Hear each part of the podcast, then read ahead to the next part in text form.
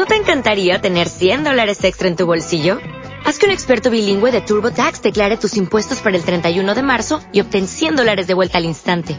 Porque no importa cuáles hayan sido tus logros del año pasado, TurboTax hace que cuenten. Obtén 100 dólares de vuelta y tus impuestos con 100% de precisión. Solo con Intuit TurboTax. Debes declarar para el 31 de marzo. Crédito solo aplicable al costo de la presentación federal con TurboTax Full Service. Oferta sujeta a cambios o cancelación en cualquier momento. La ley del 1. Libro 4. Sesión 85. 26 de abril de 1982. Ra. Soy Ra. Estamos en comunicación con vosotros. Interrogador. Antes de empezar, ¿podríais indicar cuál es el estado del instrumento?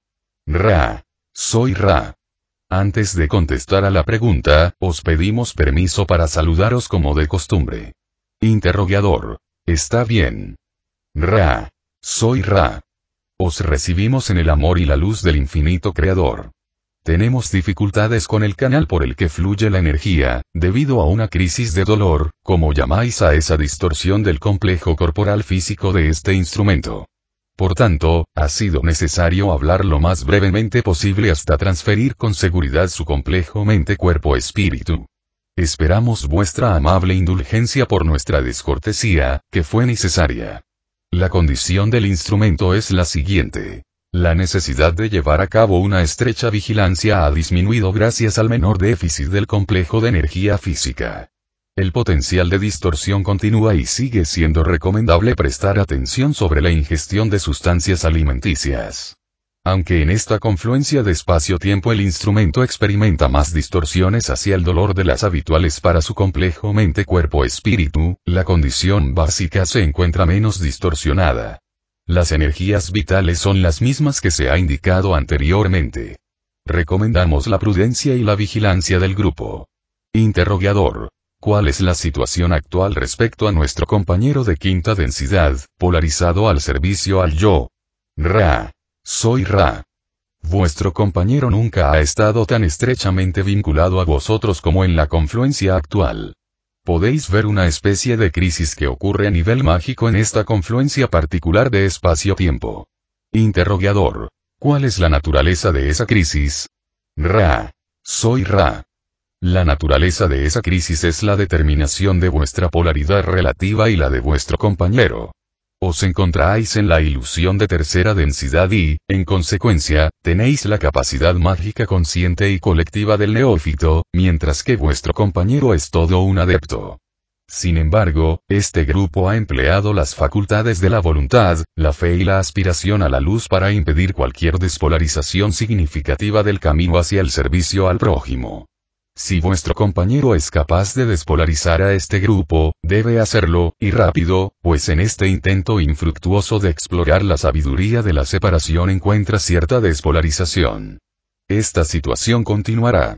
Por tanto, los esfuerzos de vuestro compañero se pronuncian en esta confluencia de espacio-tiempo y de tiempo-espacio.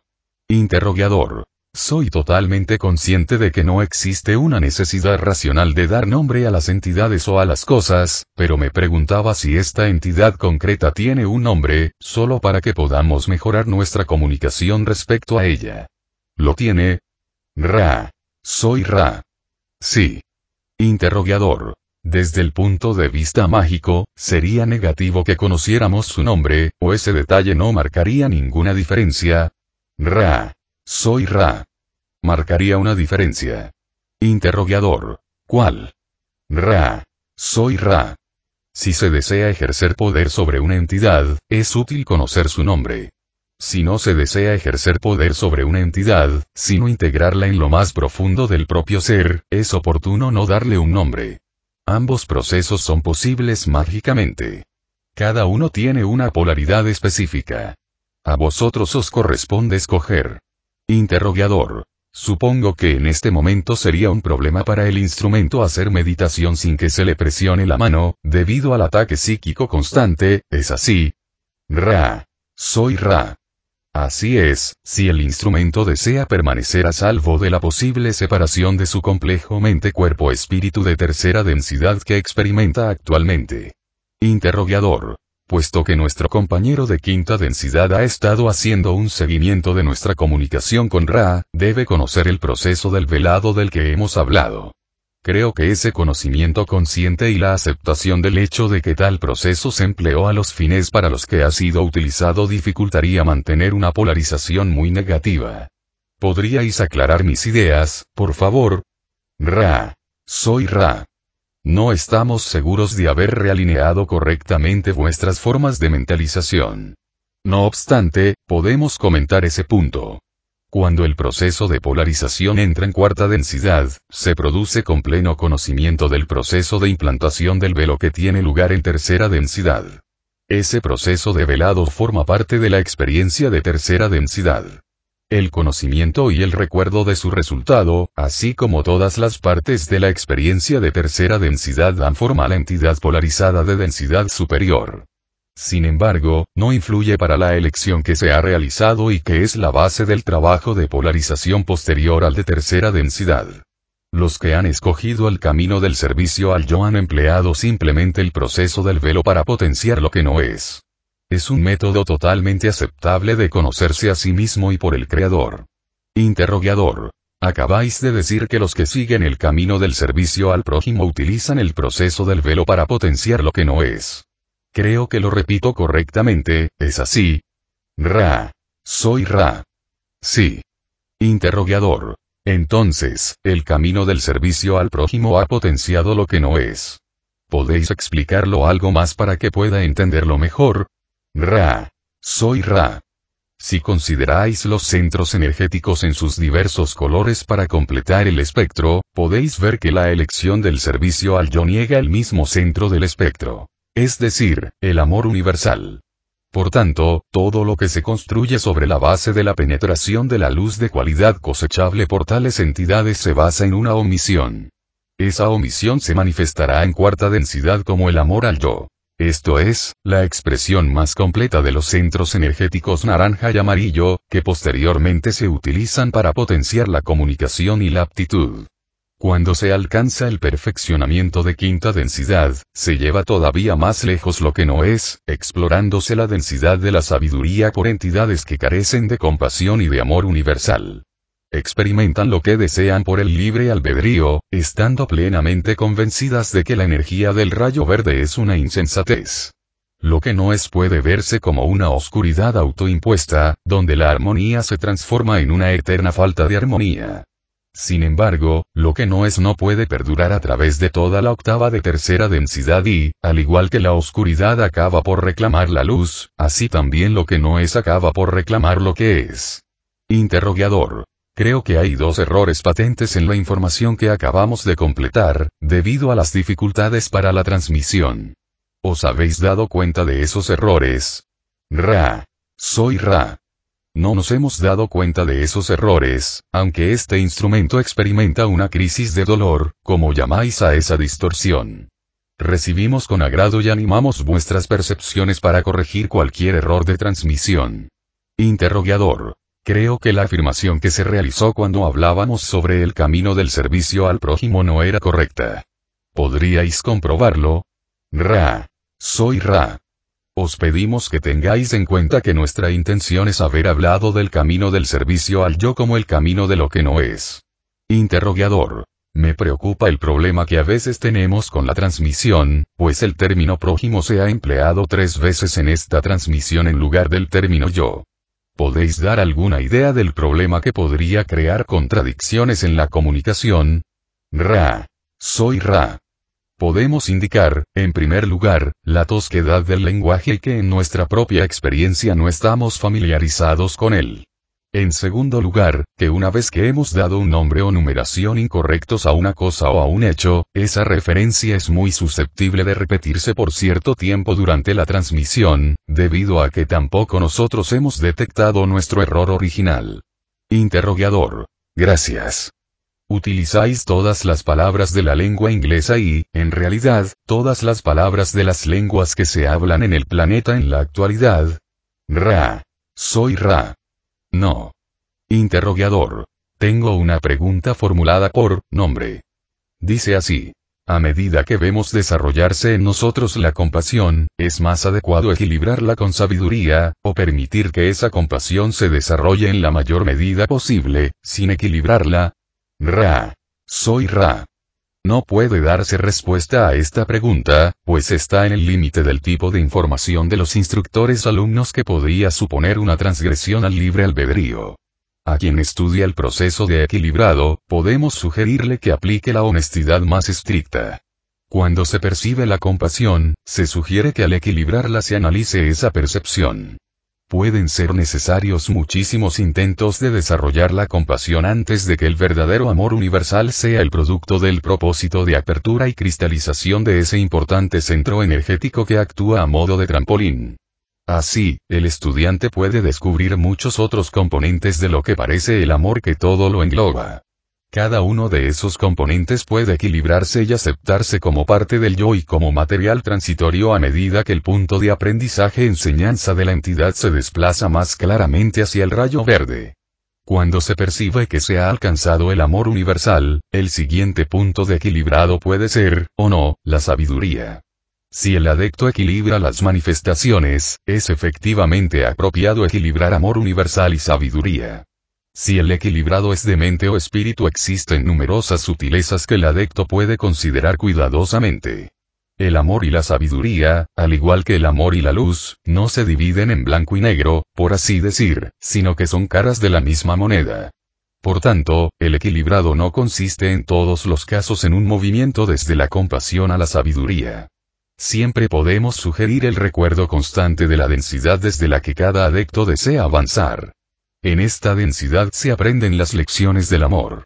En el caso de los errantes, existen materias que se superponen y que se han olvidado en parte, producto de otras lecciones y de otras densidades.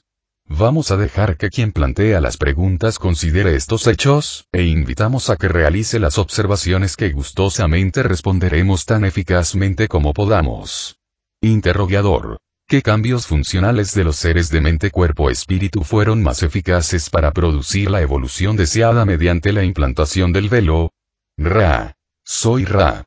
Tenemos dificultades para mantener un canal despejado a través de este instrumento.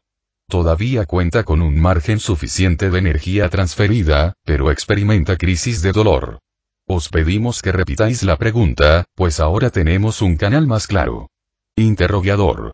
Tras la implantación del velo, ciertas funciones o actividades veladas deben haber desempeñado un papel predominante para evolucionar en la dirección de las polaridades deseadas.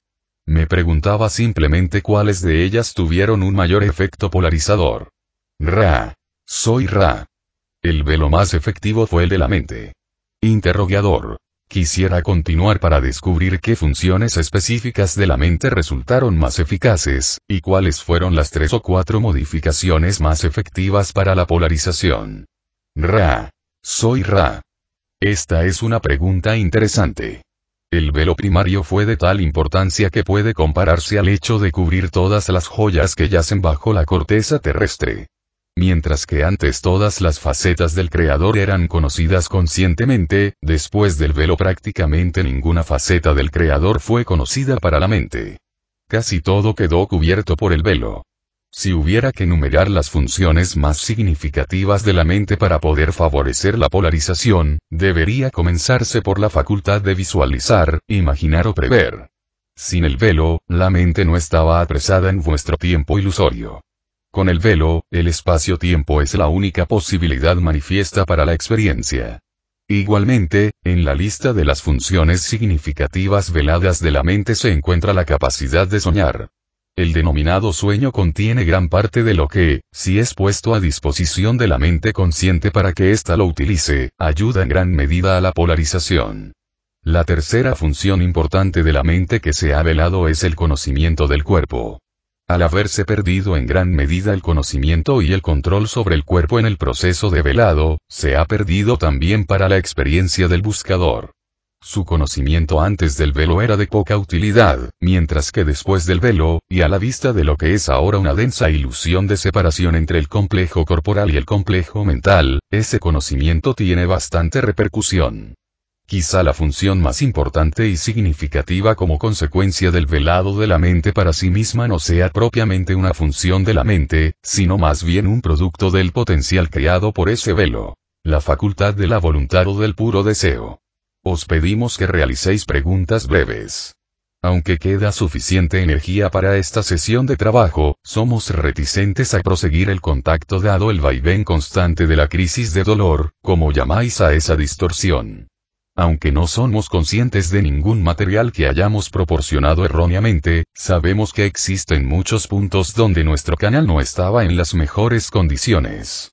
Este instrumento es cada vez más leal, pero no deseamos abusar de él. Preguntad lo que os plazca. Interrogador. Para terminar, voy a preguntar simplemente si hay una parte o una entidad individualizada de Ra ocupando el cuerpo del instrumento a los fines de la comunicación.